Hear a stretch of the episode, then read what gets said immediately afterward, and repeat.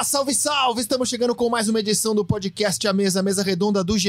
Comigo, André Rizek, com Paulo Vinícius Coelho e com o Ricardinho. Tudo bom, PVC? Tudo certo, Rizek. Prazer estar com você, Ricardinho. Parabéns ao Flamengo, tetracampeão da Copa do Brasil. Ricardinho, meu velho, tudo em paz? Tudo bem, Rizek? Prazer estar com você, com o PVC, para falarmos desse título, né, do Flamengo. Merecido, né? Merecido o título do Flamengo, por mais que toda a dificuldade do jogo, mas em duas grandes decisões, o Flamengo foi mais competente nas penalidades e conquistou a Copa do Brasil. É incrível que um time tão bom como o do Flamengo, que tenha jogado melhor que o Corinthians, na minha visão, no, na soma dos dois jogos, eu, eu acho que o Flamengo sempre esteve mais próximo da vitória. Mas o futebol é danado, cara. E foi nos pênaltis a decisão com uma cobrança do Rodinei. Mas na soma dos dois jogos, fora o fato de o Flamengo ser melhor, eu não tenho muita dúvida de que o Flamengo esteve mais próximo. Ele teve aquelas jogadas que no tênis a gente chama de match point, né? A bola para matar o jogo. Ela esteve mais vezes nos pés do Flamengo que do Corinthians na soma dos dois jogos, no meu entendimento, PVC. Eu também acho que teve. Agora, é, o Corinthians tinha. A gente sabia que o Corinthians era inferior ao Flamengo. Então ele tinha que jogar com estratégia. Do meu ponto de vista, o Corinthians conseguiu tirar a velocidade do jogo, tirar um pouco da, da, da rapidez que o Flamengo tem quando sai. Sabe o que me lembra, Ricardinho? E até pra gente. Daqui a pouco vai falar projetando um pouco o Flamengo Atlético Paranaense da semana que vem. Ah, é mal comparando, tá? É claro que em 22 anos muda muito. Mas quando vocês vinham ali, é, o time pós-Rincon do Mundial de 2000 Edu Vampeta, Marcelinho Ricardinho, Edilson Luizão, cara, era, era, é, quando vinha em alta velocidade era assustador, e é o Flamengo assustador. E como é que você faz para parar um, um, time tão rápido, de tão, tanta rapidez na troca de passes? Toca curto, cadencia. Você, você não vai errar o passe, claro que você tem muito mais coisa no jogo. Mas acho que é um pouco o retrato desse jogo uh, Flamengo e Corinthians, porque você você, você não ameaça, você não. Mas você controla mais a atuação do adversário. Você impede. Me lembra um pouco o Corinthians e Palmeiras do, do pênalti do Marcelinho que o Marcos defendeu, que era um jogo que o Palmeiras cadenciava, meio como quem não queria nada, como o Corinthians fez no segundo tempo no Maracanã. Claro que, mal comparando, estamos a 22 anos de diferença na história. É. O, quando você enfrenta um time de muita qualidade, é, você tem que partir para marcação mais bem sucedida do futebol mundial. Qual é? Ter a bola. Exatamente. Você ficar com a bola. Essa é a maior marcação que você pode ter num time de alta qualidade. Se você der a bola para o Flamengo, você vai ter prejuízo. Ah, mas coletivamente o time não funcionou muito bem. É verdade, pelo potencial que tem. Mas aí a qualidade é tanta que individualmente os caras resolvem o jogo. Eles criam, eles têm criatividade. E seja na nossa geração, seja nessa. Quando você enfrenta um time tecnicamente muito bom, se você der a bola para ele, você vai ter prejuízo. O Corinthians, é, em muitos momentos, e aí a gente tem os números, né? É, nesse jogo principalmente, ele ficou mais com a bola do que o Flamengo. Né? A posse de bola do Corinthians foi maior. Com eficaz, no meu entendimento, maior no segundo tempo. A eficácia foi maior no segundo tempo, porque o Corinthians ficou com a bola e conseguiu ser agressivo. No primeiro tempo, o Corinthians tinha a bola, mas não conseguia ser agressivo. E o Flamengo vinha, às vezes que vinha, vinha com perigo. Teve dois gols anulados, teve o, a defesa do Cássio no chute do, do no segundo tempo. Quer dizer, a, a qualidade do Flamengo era superior. Só que você tem que, desses times, tirar a bola dele. Se você deixar ele com a bola, fala, não, eu vou marcar e vou especular um contra-ataque. Cara, a, a, o teu prejuízo vai ser enorme nos 90 minutos, porque uma hora você vai tomar. Não tem jeito, a criatividade. O gol do Flamengo mostra isso. Ah, você vai apontar erro na defesa do Corinthians, na marcação. Cara, eu prefiro colocar é, virtude no ataque o Arrascaeta toca, o, o, o, Felipe só dá uma paradinha, é um, é um, é um, é um quase que um pivô de futsal, ele o para. O, toque é. O, o, não, não, o, o Felipe Luiz só ah, para. Sim. O Arrascaeta com um toque acha o Everton, que com um toque bota o Pedro no meio da defesa na cara do gol. Não tem a marcação. Ah, você vai chegar junto com o cara. A qualidade do cara sobressai nesse momento. Então, contra times bons, e é o caso, acho que, do Flamengo, tira a bola. Se você der a bola para ele, você vai ter prejuízo. Se eu tenho uma bola, eu não tomo gol. Sim, atacar foi um bom negócio para o Corinthians, inegavelmente. Bom, a gente já comentou aqui, o Flamengo é mais time, jogou melhor. Embora a decisão tenha sido por um detalhe na disputa de pênaltis, o, o Flamengo é merecedor do seu tetracampeonato. E o torcedor rubro-negro olha para a semana que vem, o duelo contra o Atlético Paranaense, e eu pergunto a vocês: há um alerta ligado? Pelo seguinte, apesar de ter jogado a melhor parte do tempo bem contra o Corinthians, o último jogo, assim, de que me lembre, de almanaque do Flamengo, assim, um jogaço, assim, um jogo impecável, à altura do que a gente espera desse timaço do Flamengo, foi contra o Vélez na Argentina. De lá para cá, o Flamengo teve bons momentos, ganhou de São Paulo por 3 a 1 no Morumbi, Copa do Brasil, mas não foi um jogo daqueles inesquecíveis que você coloca na lista do ano dos grandes momentos da equipe. Contra o Vélez foi, nas minhas contas, o último grande jogo do Flamengo e do Arrascaeta, que vem brigando contra uma pubalgia. Vocês acham que liga um sinal de alerta? Porque, por exemplo, contra o Corinthians, houve uma queda no segundo tempo. Né? Jogadores se machucaram, isso ajuda a explicar a queda do segundo tempo. Mas você acha que liga a PVC um sinal de alerta pelo fato de o time não estar conseguindo repetir atuações espetaculares como foi aquela contra o Vélez na Argentina? Olha só, o Flamengo ganhou do Cuiabá, o Flamengo ganhou do Atlético Mineiro, Com o time o reserva, Flamengo ganhou do Bragantino e o Uhum. Flamengo não ganha quatro jogos. o Flamengo no 64, o time titular do Flamengo. É. Porque o Flamengo nos últimos quatro jogos perdeu do Fluminense, empatou com o Internacional, empatou com o Corinthians, empatou com o Jogou bem contra o Fluminense, perdeu, mas foi um bom jogo. Aqui não foi um jogo espetacular, mas jogou bem contra o Fluminense. Mas o time do. Sim. O time titular, o time titular, aquele, aqueles 11, né, que jogaram 12 vezes, ah, ganharam 9, empataram duas e perderam uma. Aquele com o João Gomes, não jogou contra o Corinthians na quarta-feira. Mas a gente viu o time titular do Flamengo convidar no lugar do João Gomes. O time titular do Flamengo não ganha quatro jogos.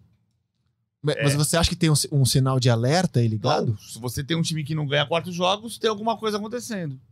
Acho que tem que é, levar em consideração, sim, esse momento coletivo, mas também, por outro lado, a capacidade individual dos jogadores. E por ser um jogo só e uma decisão, esse perfil de jogador, a qualquer momento, ele pode acertar. Ele pode resolver. Isso aí é igual aquele jogo que você tem, tem um ataque muito bom e não tá jogando bem, né? Aí você fala assim: vou tirar o atacante. É. Hoje ele não tá bem. Aí o, o auxiliar vira e fala assim: deixa que de repente numa bola ele resolve. E a dúvida que fica na cabeça, porque quando o cara é, tem a condição de decidir, é isso. Esse próximo, a gente já né, especulando o, o- a Libertadores, é um jogo só. Acho que a decisão passa mais, não, não, ne- não só pelo me- pela melhora coletiva do Flamengo, mas passa pela postura do Atlético Paranaense. O que, que o Atlético vai fazer? Ele vai ter a postura do Corinthians que teve aqui, de atacar? Será que ele tem esse perfil de atacar o Flamengo? Não, ele vai marcar o Flamengo e vai en- enrolar o jogo para tentar especular uma bola? E aí, será que consegue fazer isso? Vai dar a bola para o Flamengo ou vai ficar com a bola o Atlético? Essa é uma questão que o Atlético vai ter que definir. E a experiência do Felipão também. Porque isso pode fazer a diferença no jogo. O que o Flamengo é capaz de fazer, todo mundo já sabe. Às vezes com excelência, com qualidade, às vezes com dificuldade, que acho que é o momento que o Flamengo passa em termos coletivo, tá? Mas individualmente ninguém tira a capacidade. O que o Everton Ribeiro tá jogando? Ele é capaz de colocar os caras na cara do gol? Se o Pedro tiver chance, ele vai definir? Vai. E o Gabriel também. O que vai fazer o Atlético Paranaense? Essas perguntas aí, até a decisão a gente vai ter e não vamos ter certeza. A gente só vai ter na hora do jogo. E o que vai fazer de diferente, porque se a memória não me falha, somando os jogos de brasileiro e de Copa do Brasil, o Atlético do Filipão tomou um vareio do Flamengo. Aqui, É, teve né? um empate 0x0 e a derrota 5x0. É, É. E a vitória do Flamengo na Copa do Brasil em Curitiba. 1x0. 1x0. É que o 0x0 podia ter sido 3x0 Flamengo. Então, foi um vareio. E, e o time reserva goleou pelo brasileiro e na Copa do Brasil, na soma dos dois jogos, mesmo tendo sido 0 a 0 e 1 a 0 Flamengo, é muito superior o Flamengo em relação ao Atlético É, nos jogos. e o Filipão fez aqueles jogos linha de 5 defensiva. Foi uma coisa que o, que o Vitor Pereira tentou fazer com, com o Piton. Embora assim, a gente possa discutir ali meio híbrido. O Piton acabou fazendo linha de 5 aqui atrás talvez ele quisesse o Piton um passo à frente para marcar o Rodinei. O fato é que fez linha 5 figurou um 5-3-2. O, o 5-3-2 ou 5-4-1 do Filipão significou que o Filipão não conseguiu ter a bola. Eu lembro muito da entrevista coletiva depois do jogo do 0 a 0 e que o Fili- e do 1 a 0 de Curitiba também. O Filipão deixou claro que não era tanto recuo que ele desejava do Atlético. Às vezes a gente olha para o Filipão como se fosse o técnico que só quer fazer uma grande retranca e no fundo, às vezes você não consegue jogar. E eu acho que ele vai tentar ter um pouco mais a bola em Guayaquil. Mas com que jogadores? Com o Fernandinho, com Ele falou que já tem 10 jogadores escalados, É, tem eu- uma dúvida. Ele falou eu- isso essa semana. Eu duvido um pouco porque o Filipão mente. Isso se ele não engessar nenhum jogador na semana, né? Lembra do, do, Do Arce. Arce? Do- eu Arce- tava lá, É, cara. ué, o Eu Arce- tava lá no, no tava- campo do Olímpico, Ah, quando o Arce é, apareceu é. engessado, É, então. na véspera da final É, portuguesa Aí e, falou e assim, Grêmio. mas ele não vai jogar? É, pois é, você vê o estado que ele tá. No outro dia ele tava... Paulo Nunes também, ele colocou um saco de gelo maior que o próprio Paulo Nunes no joelho do Paulo Nunes, É. que Paulo Nunes era dúvida. Eu acho que aí vai pesar a experiência do, do Felipão, a vivência dele no futebol. Ele sabe das qualidades do adversário, ele sabe das qualidades do time dele e a necessidade do, do planejamento do jogo para ele enfrentar o Flamengo. Porque, tecnicamente, existe uma diferença. Por ser um jogo só, é, ele vai ter que arriscar em algum momento, lógico, mas ele entende e até pelo que ele assistiu, né, é, dos jogos, dos confrontos contra o Corinthians e sabe do Flamengo, já enfrentou tantas vezes que se der a bola para o Flamengo e ficar só se defendendo, vai ter dificuldade. Mesmo o Flamengo talvez não fazendo um grande jogo, porque a qualidade individual uma hora vai sobressair. É uma jogada individual que desestrutura qualquer defesa. É uma, é, um- é é uma busca de uma enfiada de bola, de como fez o Everton Ribeiro. Aquele lance é um lance ah, mas a defesa. Cara, desarruma a defesa. Acha o cara no meio da defesa, não tem como marcar. É difícil. É qualidade do jogador. Então o Felipão vai ter que usar mais do que nunca agora a experiência dele nesse confronto. E ele sabe disso. Ele sabe disso. Ele está preparando o time. O Atlético a gente tem que colocar que faz uma campanha é, muito legal no Campeonato Brasileiro. Está muito bem né, no Campeonato Brasileiro. Está na final da Libertadores. Venceu a última, a última partida, né? Mas não vinha jogando bem. O Atlético também teve, Sim. depois que passou a final da Libertadores, o Atlético caiu de O rendimento. próprio Filipão falou muito sobre isso, né? Agora, você falou do nome do Everton Ribeiro. Acho que ninguém vai discordar de mim quando eu afirmar que ele foi o grande personagem das finais da Copa do Brasil, né? Na soma dos dois jogos, ele foi o grande jogador em campo, pelo menos eu vejo assim, Também né? acho, concordo. É, e, e aí, cara, eu queria falar um pouco sobre esse jogador, porque no futebol, seja você jornalista, torcedor, treinador, você não pode morrer abraçado a uma opinião que você um dia deu. Você tem que se render sempre aos fatos. As coisas mudam muito no futebol. Há dois meses, eu achava um absurdo alguém especular Everton Ribeiro na Copa. Não, não absurdo pela, pelo talento dele, mas porque eu não via no campo Everton Ribeiro jogar um futebol de Copa do Mundo há dois meses. Há dois meses. Cara, o que ele tá jogando no momento, ele se convocou Copa. A, a, a partida que ele fez, a maneira como ele liderou o Flamengo, até porque o Arrascaeta não tá tão bem. Inegavelmente, o Arrascaeta não tá jogando o melhor dele. Ele tem a lesão. Exato. É, e o Everton Ribeiro foi o cara que, nessa lacuna deixada pelo uruguaio, pegou a bola e falou assim: ó, o jogo é meu, e mandou no jogo. Você acha que ele se convocou para a Copa? Já que o próprio Felipão disse que havia uma disputa entre ele e o Coutinho, você acha que o Everton Ribeiro, com os dois jogos da final, especialmente, se convocou para a Copa? Eu acho que sim. O Tite falou, né? O- Você falou Filipão. Filipão Sim, será o horrível. Tite. isso. o Tite falou Já que foi o Felipão um dia. Já né? foi um É. dia. já esteve no- Levou o Ricardinho para a Copa. É. Porque, eu- porque não, ele não conseguiu tirar o gesto do Emerson. Mas enfim, foi pra Copa, né? Acho que dá pra gente. é, Não, não vou Eu dizer cravar, mas dá pra gente projetar que se convocou o Everton Ribeiro. Porque ele tem. É, é engraçado, o, o Tite tem a mesma dúvida que nós temos tido no Brasil.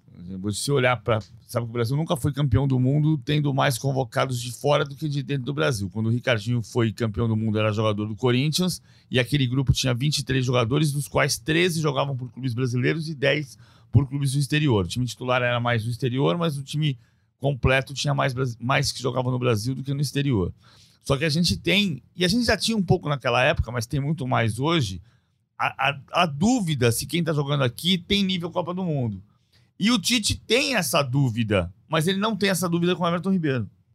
E é, incri- é engraçado, porque o Everton Ribeiro nunca jogou jogou, na é Europa. isso que eu ia falar, nunca jogou na Europa. Nunca jogou na Europa. Mas o, o Tite olha pro Everton Ribeiro com uma convicção de que ele é jogador de Copa do Mundo. Mas, assim, talvez essa convicção seja reforçada também porque quando vestiu a camisa da seleção foi bem o Everton Ribeiro. Foi bem, mas ele não foi brilhante. Não foi brilhante, mas, assim, a gente não imagina o Everton Ribeiro titular no Catar.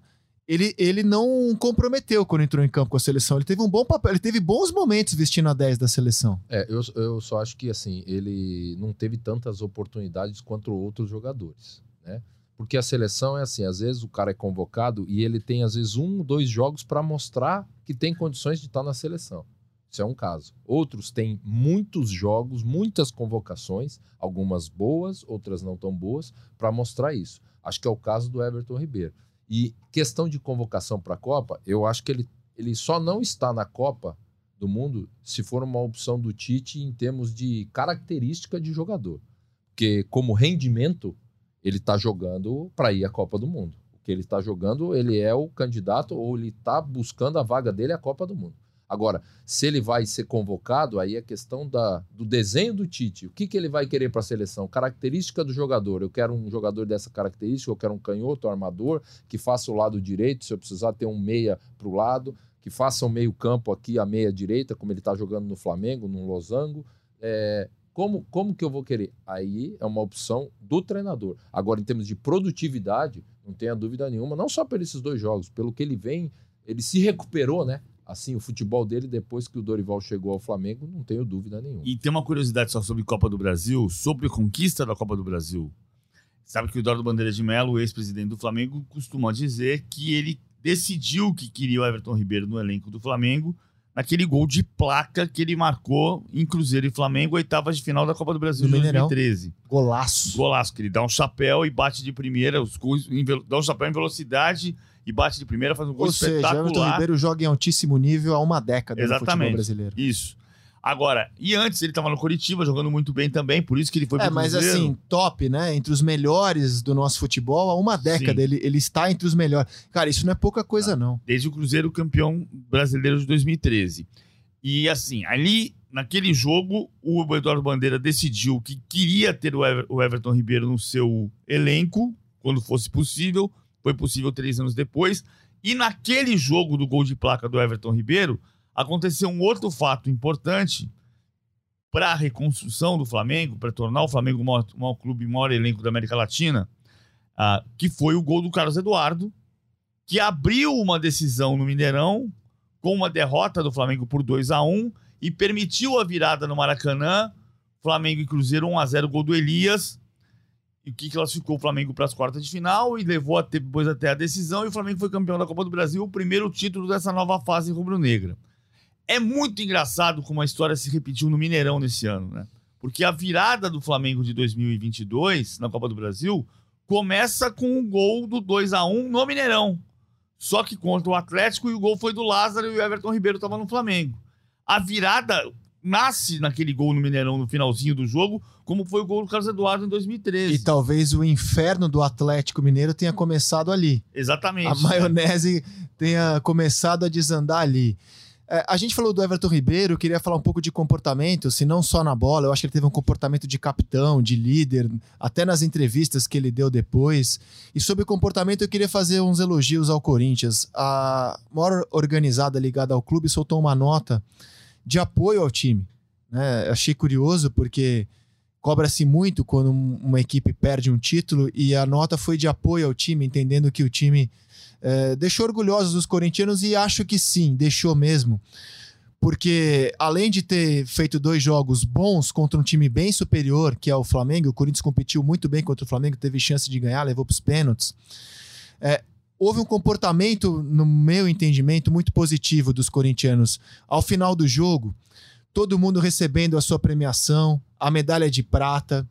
sabe, de cabeça erguida, indo à torcida corintiana que deu um show no Maracanã de cantar o tempo inteiro de apoio. A direção corintiana teve uma atitude que achei muito interessante de subsidiar. Ela, ela não queria o preço de 400 reais para os visitantes, mas não houve acordo. O Flamengo bateu o pé. E o que ela fez? É, com o dinheiro que arrecadou dos rubro-negros em São Paulo, com esse preço absurdo, caríssimo, inaceitável, no meu entendimento, é, para um, um ingresso de futebol, mas é o que se cobrou, ela subsidiou 310 reais e o corintiano pagou os outros 90. Então eu acho que o Corinthians sai dessa final da Copa do Brasil com uma imagem positiva. É um clichê, mas vou falar de cabeça erguida. E, e, e assim, entendendo que ele voltou a competir contra os principais times do Brasil, coisa que não vinha acontecendo nos últimos anos. O Corinthians conseguiu disputar um título relevante ano, voltou a um palco de decisão, e eu acho que tem um caminho bom pela frente. Corinthians agora discute a permanência ou não do seu treinador. Eu gostaria de vê-lo começar uma temporada aqui no Brasil para poder montar o elenco dele como ele quiser, fazer uma pré-temporada. No entanto, eu penso que caso ele não fique, e aí está na mão dele, né? Ele só não ficará se não conseguir é, passar pelas questões familiares. A família dele não virá ao Brasil porque a mãe da, da mulher dele tem problemas de saúde e isso está sendo muito debatido. Se ele não ficar, eu acho sinceramente que não é nenhuma tragédia, como foi, por exemplo, a sede do Jesus. Eu acho que o Corinthians consegue caminhar perfeitamente a sua vida. Seria bom se ele, se ele ficasse, no meu entendimento. Mas acho que o Corinthians está conseguindo retomar um caminho é, de ficar nos principais times do Brasil. Clube ele sempre vai ser, mas times que ele não vinha conseguindo ter nas últimas temporadas, Ricardo. Exatamente. Eu acho que eu sigo essa linha sua. Eu acho que o Vitor Pereira é, tem que ter a condição de iniciar um trabalho, uma temporada. É, agora, isso vai depender dele, né? Existe o gosto da diretoria do clube e isso já foi até externado né, pelo presidente. Mas, enfim, a questão pessoal é, a gente não consegue medir. Cada um tem né, os seus problemas e e aí ele tem que resolver isso, lógico que no momento adequado, né, para que o Corinthians possa planejar o outro ano com ele ou sem, né? Agora, essa questão que você colocou do torcedor e a postura do Corinthians, dos jogadores também, né, da premiação, eu acho que é, é competição de alto nível, né? Time grande, né? É, a gente já está cansado de, de problema, de cobrança, né? Acho que o reconhecimento do torcedor do Corinthians em relação a, a aquilo que o clube, que o time fez nos dois jogos, acho que é correto. E, esse, e a torcida do Corinthians sempre foi assim, né, Que É uma torcida que cobra, sim, no momento de dificuldade, porque ela quer rendimento. Nem sempre o resultado vem, mas quando vem rendimento, mas sem resultado, existe o reconhecimento. Acho que é o caso. Acho que é o caso. Agora, já teve também de não ter rendimento e não ter resultado. E aí o, as cobranças aconteceram. Acho que a torcida do Corinthians sempre teve esse equilíbrio no sentido de, eu digo, torcedor mesmo, aquele correto, não aqueles caras que em muitos momentos iam badernar, queriam confusão, não é isso, não. O, o, o, o, torcedor do Corinthians, o real, aquele que sofre pelo time, que acompanha o time, que, enfim, eu acho que essa nota é não vai modificar resultado, não vai confortar ninguém, mas acho que é um reconhecimento daquilo que os, que os jogadores fizeram, né? Então, o Corinthians vai seguir o seu caminho agora no Campeonato Brasileiro, pensando já no brasileiro, no sentido de confirmar uma, uma classificação direta à Libertadores. Isso é muito importante, porque isso é, mexe diretamente no planejamento. Se a gente está falando do planejamento do treinador, que é o primeiro ponto, é, o segundo é o planejamento do time uma classificação direta para Libertadores, você tem um tipo de planejamento. Uma classificação para pré-Libertadores, você tem que fazer um outro tipo, não só a questão financeira, mas de treinamento, né? Os jogos, a, a, a competição começa antes, né? Você tem que, enfim, é um ano um pouco diferente, um início de ano um pouco diferente. Então, em cima disso, a primeira situação é determinar a continuidade ou não do treinador, para daí poder confirmar essa questão da Libertadores. Acho que o Corinthians não está longe disso, mas tem que pontuar, tem que voltar para o caminho é duro, cara. O Corinthians o é pega é Santos, pega é, Flamengo, é. pega Fluminense, pega Atlético Mineiro. O caminho não é simples até o final do campeonato. Mas assim, Rizek, é, os adversários são duros. Mas se o Corinthians mantiver essa, essa, esse rendimento que teve, né, ele tem totais condições de, de conseguir os seus resultados. Né? A questão é manter isso, né, para daí sim confirmar essa, essa classificação direta. Acho que tem alguns bons sinais no Corinthians. Né? Tem sinais administrativos, embora muita gente vá fazer observações importantes sobre a gestão do Duílio Monteiro Alves por causa da pequena redução de dívida que ele diz haver, a gente precisa olhar o, o balanço para ter certeza. Há um, um aumento de receita, o Corinthians estava estacionado na casa dos 400 milhões de reais fazia quase 10 anos, e, e ele vai bater 750 milhões de reais de receita nesse ano, em função da premiação também da Copa do Brasil. Então melhorou, dizer, o Corinthians apostou que precisava ter um time forte, porque isso ia trazer mais dinheiro e trouxe, porque ele, o ano passado ele era 12 colocado quando chegou o Juliano, e ele terminou classificado para a Libertadores, e a Libertadores trouxe receita, a Copa do Brasil trouxe receita. Então, você não tem que ficar apostando, o futebol não é cassino, mas você precisa ter um time capaz de brigar por títulos, porque isso vai trazer dinheiro. A, a- a base voltou a revelar jogadores, que é importante que a gente pensa. Um ano atrás a gente falava de um Corinthians que ia ter ia ser forte porque ia ter Paulinho, tá machucado, ia ter William, foi embora, ia ter Renato Augusto, não consegue jogar todos os jogos. Ah, então ia, tinha Cássio, tinha Gil, tinha Fagner, tinha jogadores muitos acima de 31 anos. Chegou a ter 11 jogadores do elenco acima de 31 anos. E hoje a gente está vendo o Watson, que dá o passe para o Roger Guedes, perdeu o gol inacreditável que perdeu. É, foi um passe, foi um cruzamento e quase saiu o gol do Corinthians ali.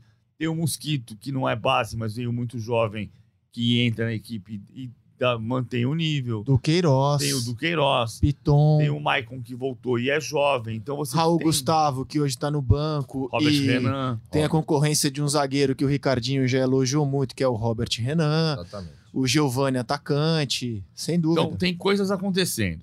O futebol brasileiro ele tem sido feito de ciclos.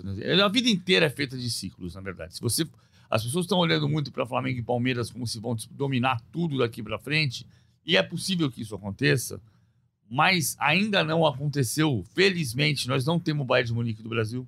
Felizmente.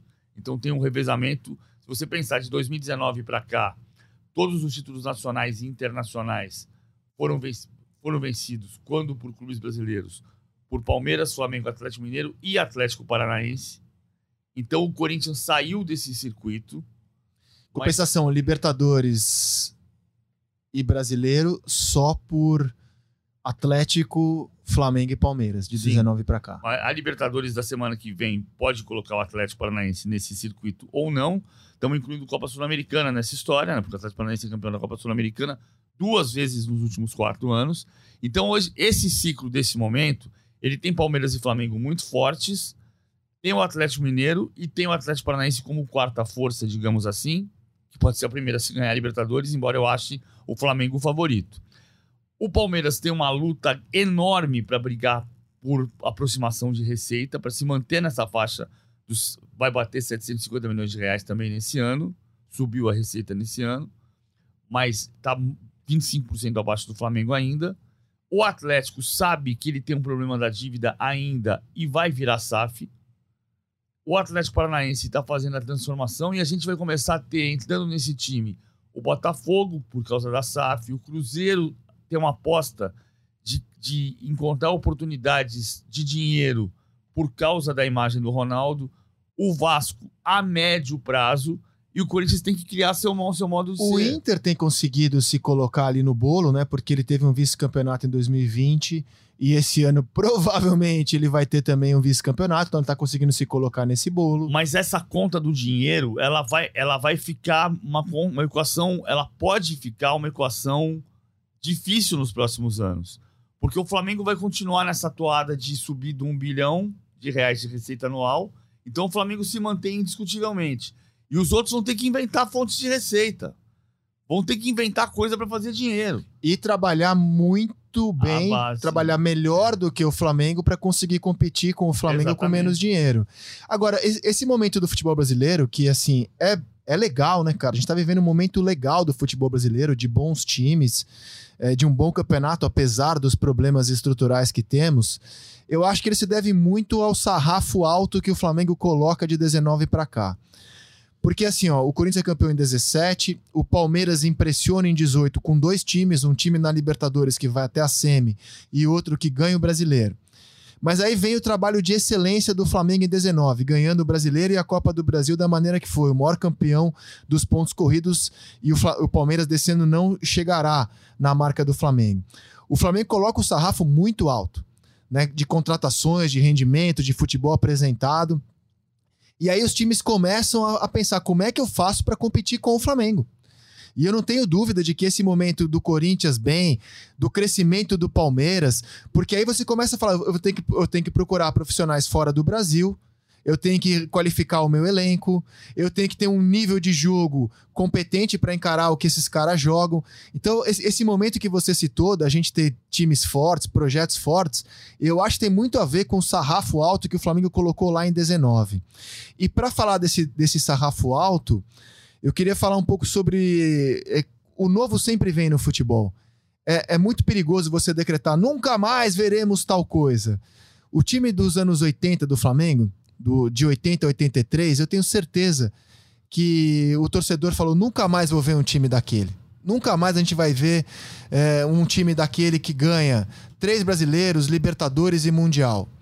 Pois bem, eu não vou comparar a qualidade do time de hoje, até porque a gente não tem mais um cara como o Zico no time, né? E jogando no futebol brasileiro. Se tivesse, hoje ele estaria titular do Real Madrid. Mas o que esse time faz em, no, no, nas mesmas quatro temporadas, estou comparando quatro anos, de 80 a 83 e agora de 19 a 22, é muito próximo do que aquele time fez. É, o Flamengo pode ter nesse ano a sua segunda Libertadores, tem dois brasileiros, é, tem uma Copa do Brasil é muito próximo do que aquele time fez com é, Libertadores, Mundial, três brasileiros e um título estadual, daquela era Zico, de 80 a 83. Então, assim, o novo sempre vem. E o novo é esse time do Flamengo agora, que torna também a experiência de ir ao Maracanã algo mágico, como era naquele Flamengo do Zico. Eu era moleque, cara, paulistano. E eu pedi para minha família de presente, eu queria ver o Flamengo do Zico no Maracanã. Como hoje esse Flamengo leva ao Maracanã até quando os reservas estão em campo, mais de 50 mil pessoas. É uma experiência mágica ver o Flamengo no Maracanã. Então a gente está assistindo a história diante dos nossos olhos, PVC. Eu, eu acho que. Eu vou voltar para a questão dos ciclos. São, são ciclos. Tem uma coisa acontecendo no futebol brasileiro que o Flamengo puxa, mas que acontece no futebol brasileiro. Você tem pela primeira vez na história, nesse Brasileirão, você teve seis clubes num dado momento da campanha, com média de, de clube sete, com média de, de, público superior a 30 mil pessoas. Nunca tinha acontecido isso. Foram Flamengo, Corinthians, Palmeiras, Atlético, São Paulo, que são nessa ordem as cinco primeiras, mais Ceará e Fluminense, que tinham mais de 30 mil de média e caíram. Agora estão com 29 mil, Ceará e Fluminense. Ah, nos anos 80, o Flamengo tinha 160 mil pessoas no Flamengo e Vasco, jogo do Brasileiro, e tinha 26 mil pessoas em Flamengo e Botafogo da Paraíba na campanha do título brasileiro de 80. E o Flamengo hoje não tem, não tem jogo de 26 mil. Flamengo e Bragantino foi o pior público do, do Flamengo no brasileiro, com 41 mil no Maracanã. É incrível. É sensacional isso. Eu falo desde 2019 que o Maracanã é o, é o maior espetáculo da Terra no dia dos Jogos do Flamengo. E é.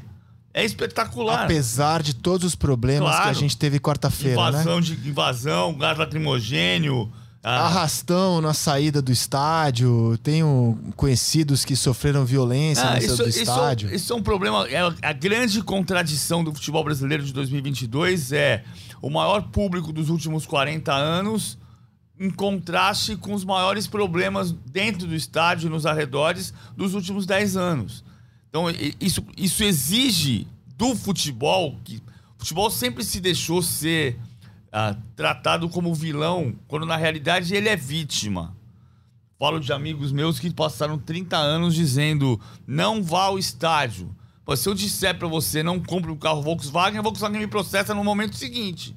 Ah, não compre o carro Volkswagen porque estourou meu pneu. Azar. Você não vai falar não compre o carro Volkswagen.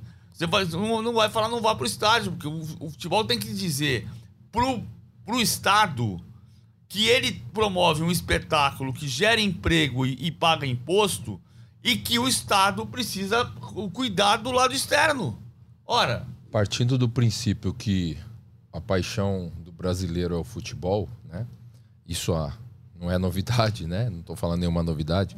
Quando você tem organização nos clubes, planejamento, é, condução, é, a tendência é, primeiro, a participação do torcedor no caso desses clubes todos, de ter uma média de público sensacional, que acho uma das melhores do Campeonato Brasileiro. Outro ponto que puxa, time bom.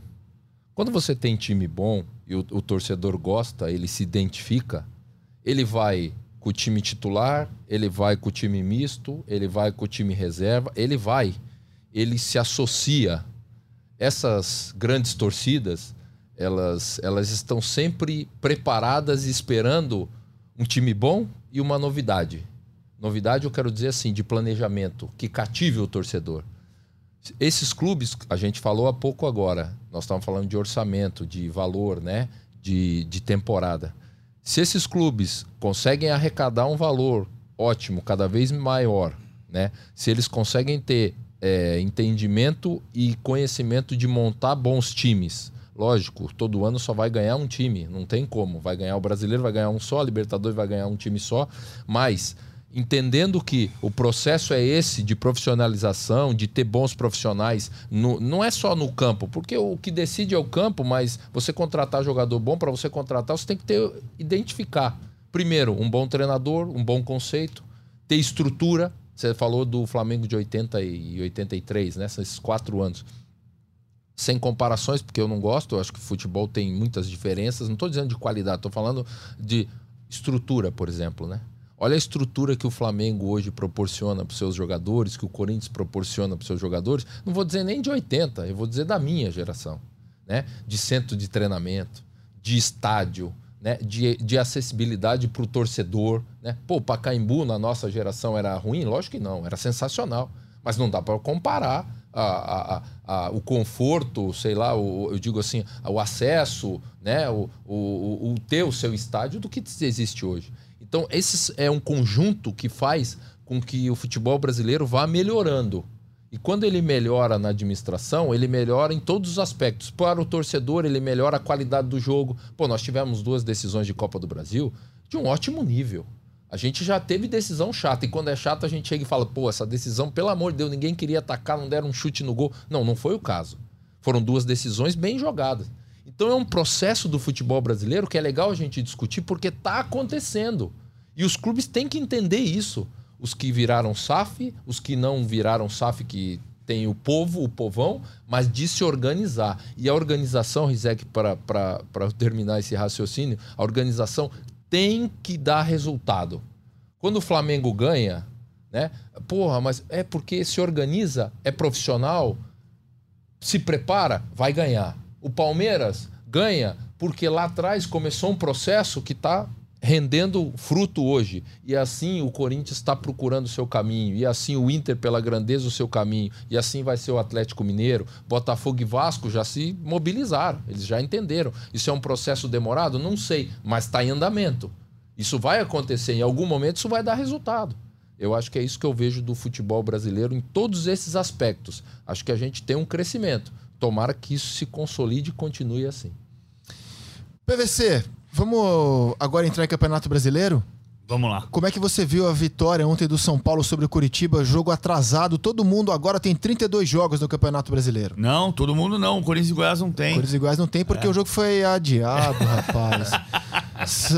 A gente elogiando o futebol brasileiro tem que lembrar do que aconteceu no último sábado, o jogo adiado. Quase todo mundo agora tem 32 jogos. Eu tomei um susto todo porque eu fui atualizar minha tabela depois de São Paulo e Curitiba. E aí eu olhei e falei: Ó, minha tabela tá desatualizada. Porque tem quatro clubes com 31 jogos que eram 31, e eu ia atualizar a tabela para 32 para o São Paulo e Curitiba.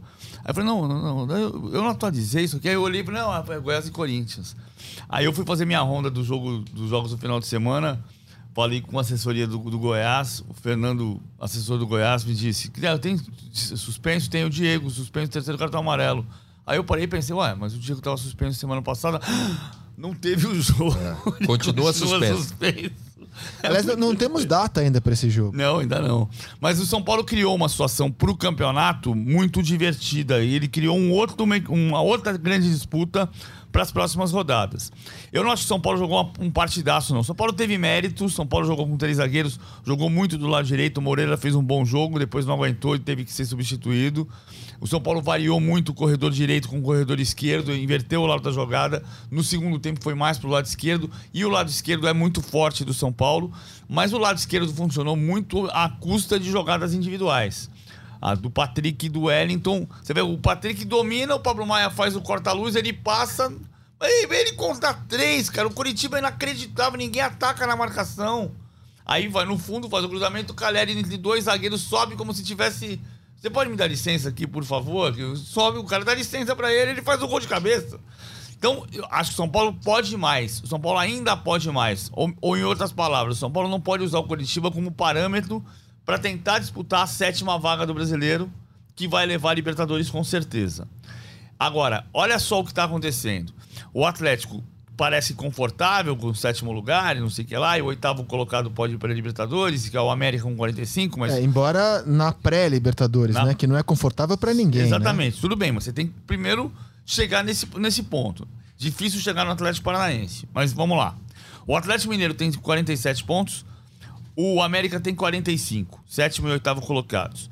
O, o São Paulo e o Fortaleza tem 44. O Santos e o Botafogo tem 43.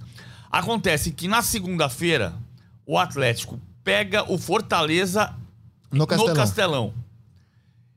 Então vamos fazer a conta das três próximas rodadas. O Fortaleza pode alcançar o Atlético nessa rodada se ele vencer segunda-feira no Castelão. Vai a 47 e empata com o Atlético. O América pega o Flamengo. Mesmo sendo um time reserva, é um jogo difícil pro América no Independência. Digamos aqui que o América faça um ponto.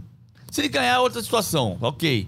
Fortaleza ganha do Atlético, ele vai a 47. O São Paulo tem dois jogos contra dois times da zona de rebaixamento. O Atlético Goianiense, o Juventude em Caxias que é o Lanterna virtualmente rebaixado. E depois o Atlético Goianiense no Morumbi. Depois desses dois jogos contra times da zona de rebaixamento, o São Paulo pega o Atlético Mineiro no Morumbi. Então ele tem três partidas para superar o Atlético, porque o, o, se o São Paulo ganhar os, dois, os três próximos jogos, o Fortaleza ganhar do Atlético, aí o São Paulo tem uma briga com o Fortaleza que já enfrentou, ok. Mas em relação ao Atlético Mineiro, que hoje é o sétimo colocado, se o São Paulo ganhar os dois jogos e o Atlético ganhar do Juventude e perder do Fortaleza, o Atlético vai ficar com 13 vitórias e o São Paulo ganhando os dois e mais do Atlético vai a 13 vitórias. Só que o São Paulo tem um saldo melhor. Então, em três rodadas, o São Paulo pode estar na frente do Atlético Mineiro. Aí tem uma briga com o Fortaleza e eu volto para a entrevista do Rogério Ceni ontem, quando o Rogério diz assim: "Ah, o São Paulo o São Paulo é um time que ninguém dá como vencido. Você não vai jogar São Paulo e Flamengo no Maracanã, o Flamengo já conta que vai ganhar do São Paulo. Que novidade! Que mérito tem isso no São Paulo? É o São Paulo!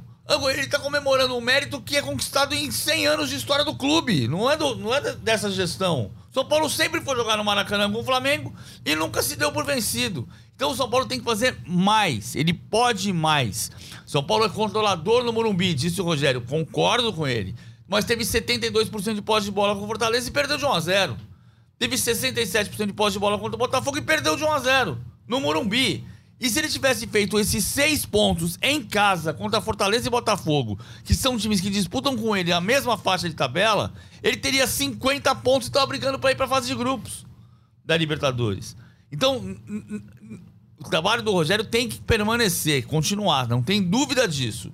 Agora, ele precisa se desafiar do tamanho que a gente sabe que é o que ele pode fazer. O Rogério pode ser o maior técnico do Brasil. Então, para ser o maior técnico do Brasil, não adianta você falar assim: ah, a gente ganhou, ah, dominamos o jogo contra o Fortaleza. Foi 1x0 pro Fortaleza. Desculpa, não, eu adoro olhar para os números, mas a gente precisa olhar para a realidade também. E nessa, nessa classificação aí hoje, é, esses times aí, Atlético Mineiro, mesmo São Paulo, né? O América, eles têm uma torcidinha pro Atlético Paranaense, então, na Libertadores, né? Exato. Sim. Existe uma torcida aí para Não que o Atlético, o Atlético Paranaense vai ter que, de repente, continuar pontuando no brasileiro, mas hoje, né?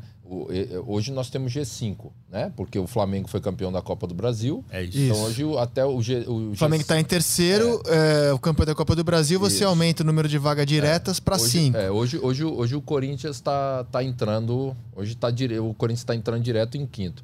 O Atlético Paranaense é o sexto. Se o Atlético vence a Libertadores, ele abre mais e se mantém, né? Isso. É, entre ele abre mais uma vaga. E aí esses times que estão hoje, com a classificação, se o Furacão for o campeão da Libertadores, o Atlético Mineiro em sétimo teria vaga direta na fase de grupos. Exatamente, entendeu? É. Então, assim, é, também é uma perspectiva. É lógico que o importante é pontuar, mas essa vitória do São Paulo ontem coloca ele nessa briga aí.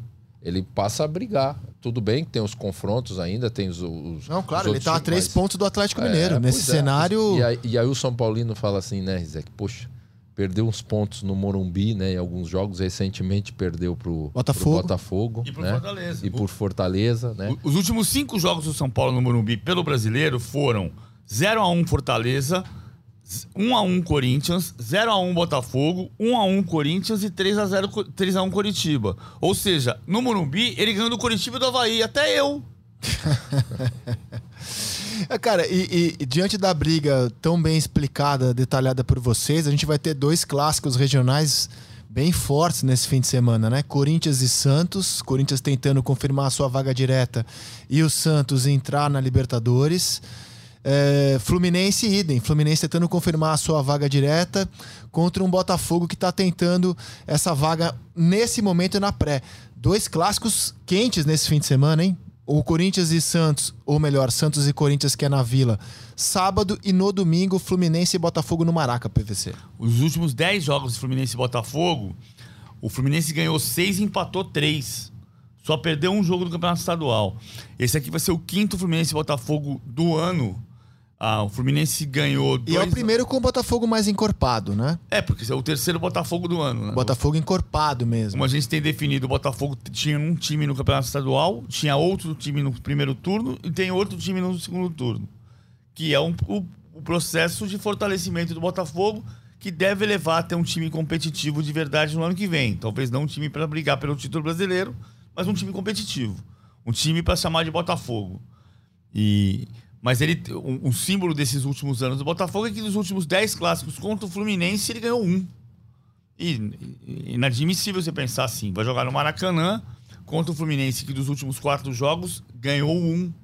É, o Fluminense perdeu três partidas seguidas e depois ganhou do, do Havaí na ressacada. Ah, eu acho que o Botafogo vai fazer um jogo grande. O Botafogo é o time que a gente já definiu, né? Quando você acha que o Botafogo vai vencer, ele perde. Quando você acha que ele vai perder, ele ganha. Você acha que ele vai ganhar ou perder esse final de semana? É, ele é imprevisível, né? Ele é imprevisível, cara. Porque é verdade, é verdade. Quando você tem certeza, fala, poxa, agora vai ter uma continuidade, né? De resultado, de atuação. Ele perde. Você fala, não, esse jogo, pelos últimos resultados, não ganha. ele ganha. E, e eu acho que é, essa questão passa um pouco pro outro lado, pro outro clássico. Santos e Corinthians. O Santos se recuperou nos dois últimos jogos. Ele teve duas vitórias, né? Em casa contra o Juventude e fora contra o Bragantino. Ah, foi uma ótima exibição? Não, não foi, mas ele ganhou do Bragantino fora. O Bragantino esse que é sempre muito forte lá em Bragança, mas que também vem num momento não muito bom. E o Santos eh, tá nessa briga aí. Décimo segundo aí, 43 pontos, se eu não me engano. E uma vitória no clássico coloca o Santos lá em cima nessa briga. Sim, Entendeu? sim. E eu acho que esse é um dos pontos. O Orlando, que é o treinador que assumiu lá, tá conseguindo resultados, né? O, o- o Santos vem, vem numa, numa evolução, pelo menos de resultado. E o Corinthians, cara, o Corinthians, depois da atuação que teve, mas que não consolidou no título, é, esse se equilibrar de novo é que vai ser o desafio. Porque ele vai voltar a jogar lá na Vila, né? É, a última vez foi na Copa do Brasil, teve aquele Que problema. loucura, né, cara? Cássio, que é. loucura. é. Ele Que vai, loucura. ele vai voltar a jogar lá na Vila, é, precisando o quê? Aliás, Ter e- equilíbrio. isso né? é o retrato da nossa impunidade, né? Corinthians e Santos, na última vez que se enfrentaram na Vila, houve invasão de campo, tentativa de agressão, uma baixaria total. E pouco tempo depois, lá estão de novo Corinthians e Santos na mesma Vila Belmiro. Foi em julho. É. Três meses depois vai jogar na Vila Belmiro de novo. Isso é o retrato da impunidade e de como as punições no futebol brasileiro são bem de mentirinha, né, cara? O cara, que tá, o cara que tava na Vila Belmiro olhou o cara invadir o campo na- na- em julho e sabe que tá no, no estádio de novo em, em outubro jogando contra o Corinthians, falando, ah, então eu posso invadir. É, Se é que o mesmo invasor não estará lá. Não, diz além. Aí só para colocar a informação inteira, né? O, o delegado da Polícia Federal, ah, da Polícia, da Delegacia do Futebol, a César Saad, ele, ele garante que o menino Gabriel dos Santos, Gabriel Andrade dos Santos, é bom a gente dar nome e sobrenome pro bandido. O invasor da Vila Belmiro se chama Gabriel Andrade dos Santos. Ele tem um processo por tráfico de drogas. Isso poderia ter levado a uma punição maior, mas ele foi punido por uma suspensão dos estádios de futebol. Mas isso está sendo bem fiscalizado. Segundo a delegacia do futebol, eles têm certeza de que ele não está entrando nos estádios.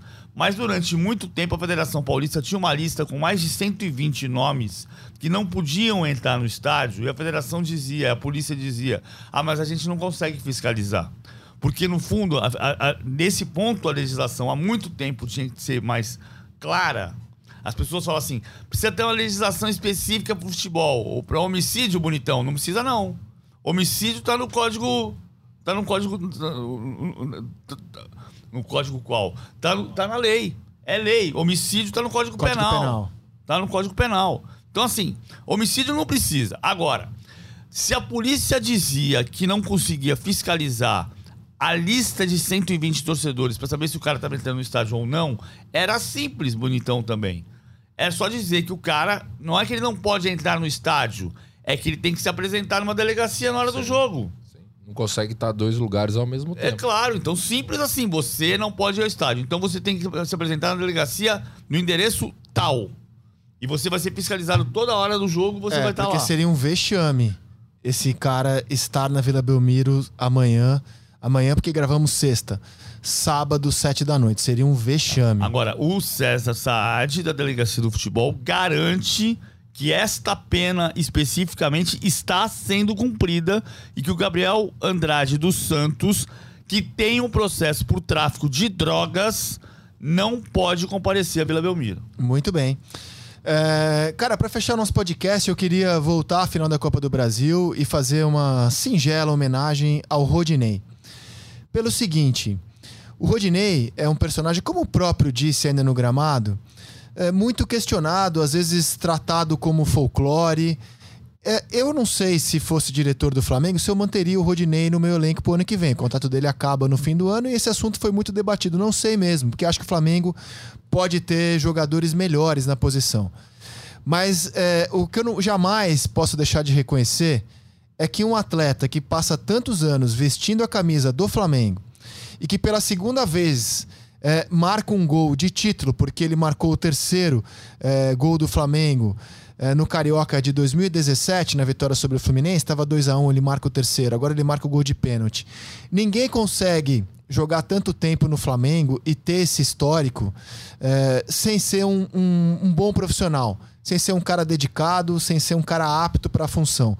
Então, muitas vezes o Rodinei é tratado de forma jocosa, de forma folclórica, e hoje eu acho que ele merece, hoje não, sempre, merece todo o nosso respeito porque ele colocou o nome dele na história do futebol brasileiro. Então, eu queria terminar de minha parte dando um abraço ao Rodinei. Parabéns, Rodinei. A imagem da mulher e a filha dele, cara, sofrendo durante a cobrança, mexeu comigo. Fiquei muito emocionado. Fiquei pensando sobre como no esporte, muitas vezes, não é só a alegria de ganhar, mas é o alívio de não perder. Tentei me colocar ali na pele dele, na pressão que não devia estar em cima das costas dele. E queria dar um abraço aqui no Rodinei. Parabéns, Rodinei. Você é um vencedor, cara. É, a- é a- é o meu comentário final, PVC. Qual é o seu? Eu acho que a palavra-chave disso que você falou é o meu comentário final. É respeito. A gente está falando sobre respeito sobre isso, respeito sobre aquilo, respeito sobre a informação, respeito pela informação certa. A, a palavra-chave é respeito. E a gente volta- vai vol- falar muito semana que vem sobre o respeito que Flamengo e Atlético Paranaense terão, outro tipo de respeito, por serem os dois finalistas da Libertadores. Ricardinho, Com um her- talvez um outro herói improvável, né? Porque sempre a final é assim, né? Essa vez foi o Rodinei, uma história bonita com a família, é, de superação, de alguns momentos ter que é, trabalhar mais, da ajuda dos companheiros. A gente viu o depoimento do, do Davi Luiz, né? Do, do é, Felipe Luiz também, né? em relação à carreira mesmo do Rodinei, dos momentos de, de apoio, e acho que é isso mesmo. E ele conseguiu, na oportunidade que teve, ser decisivo né, com tudo isso e, e, e ser esse herói improvável. Que com certeza a gente terá alguém com essa chancela na semana que vem na final da Libertadores. É assim a história do futebol, né? Mas que é, seja assim do lado sempre positivo, que as cobranças aconteçam, mas que prevaleça sempre o, o atleta que se dedica e que tenha sempre o poder de decisão para contar essas sempre essas histórias bonitas, que foi o caso do Rodinei essa semana. Parabéns ao Flamengo, um grande campeão da Copa do Brasil, tetracampeão. Parabéns, Flamengo. Um ótimo fim de semana para vocês, com muita paz, saúde, amor e esperança. E na segunda-feira o podcast A Mesa está de volta. Até lá. Tchau.